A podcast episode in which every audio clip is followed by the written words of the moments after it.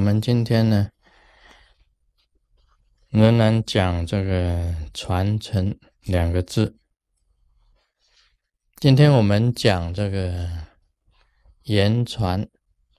上回呢，我们谈到这个口耳传承，口耳传承呢，也就是嘴巴讲，耳朵听，以这个频呢入频，频倒水进入另一个频，这个直接的这种传承就是口耳传承。今天讲这个盐场的传承呢，是比较特殊的。这里面所提到的是这个莲华生大师，他在一生当中的这个弘化，弘化，他是化度众生，到处弘法。那一生当中，他经过很多的国。他自己修行本身的经历也很长久，他得到法以后呢，他都闭关修行，修好了以后呢，他把自己的心得啊、法本这个结集起来，他就藏起来，留待后世有缘的众生啊去找出来了，找出这个莲华生大师藏的。这个华本，你就得到莲华生大师的传承，所以他这个是很特殊的。那么在西藏密宗讲起来啊，他们认为啊，红教本身的传承言传的很多，也就是说，你经过一种启示，或者是看这个符面上看这个符啊，然后去找。去寻找这个莲花生大师本身的这个法，它藏在哪里？藏在这个地水火风之中，在岩洞里面，在山里面。然后你找出来以后呢，就得到这个言传。所以藏密也有所谓的这个言传大师，因为他找的最多。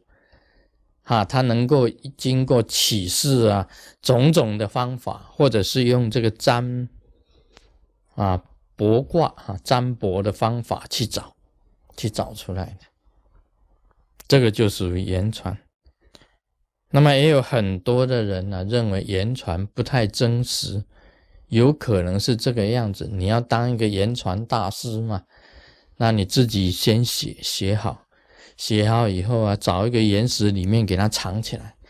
那以后你再去找，把它找出来啊，自己藏自己找啊，说你已经得到莲花生大师的言传，也有可能是这样子。但是事实上啊，有很多事情呢是不可思议。我们晓得这个西藏密教所有的密系是怎么来的？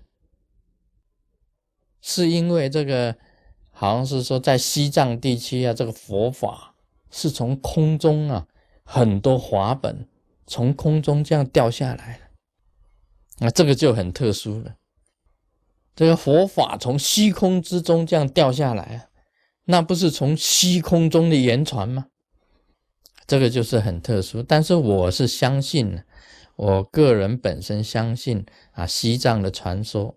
佛法所有的密系是从虚空中一本一本这样掉下来，为什么呢？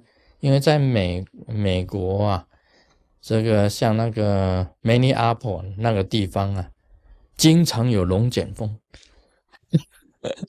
有很多龙卷风啊。这个龙卷风一过了以后啊，哎，你这个院子里面呢，后院里面呢，居然多出一条牛。那个牛是从龙卷风那里掉下来的啊！传说中也是这样子的。这个海里有龙卷风，那么海里的龙卷风啊，吹吹吹吹到整个大陆上。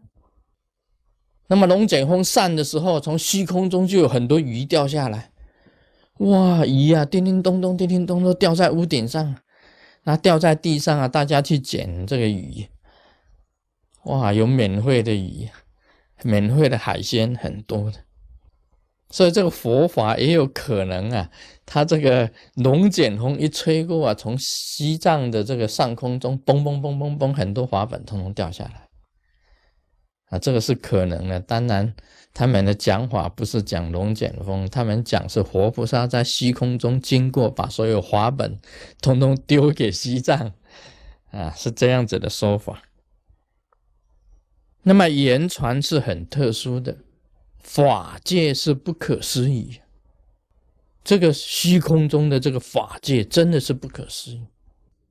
我曾经听到啊，有一位延长大师啊，延长的延传呢，这个大师他自己呀，就是经过祈祷以后，他说在这个湖的中心呢，会有华本，一个湖啊，你看这个湖啊。一大片的水啊，这个中心会有华本，那么他是相信自己得到的这个启示，就坐船到这个湖的中心，在他指定的时刻，这个湖底啊有华本，这个浮起来啊，浮到水面上，那个滑本整本都浮在水面上。所以这个也是很奇，很奇呀！滑本既然藏在湖底下，在山中啊，在山里面有滑本，还有可以说湖底下也一样有滑本，甚至于滑本藏在哪里？根据这个灵的启示，跟他讲，你哪一天划船？到某一个地点，有一棵红树，你在红树底下等。那一位大师就去等，在红快树的底下，啊，这个船呢，划到那里，就在那边等。到了时辰一到啊，有一条大鱼啊，竟然嘣，啊，跳上他的船上，啊，他就把这一条鱼带回去。带回去以后啊，把它。肚子打开啊，哎，肚子里面有滑本啊，这个可是更稀奇呀，更玄，更稀奇，更玄。说密教的华本呢，怎么来？言传的传说啊，很多很多的，所以鱼肚子里面也有华本。所以藏密的法，这个言传呢，是很神秘的。不过我们也不要说啊，这个说这个信跟不信，为什么呢？因为这个的确整个虚空宇宙之中啊，都是非常玄妙的，都是不可思议的啊。像舍利子会生出来，也是不可思议啊。啊，今天讲到这里，Om Mani p a m e h m。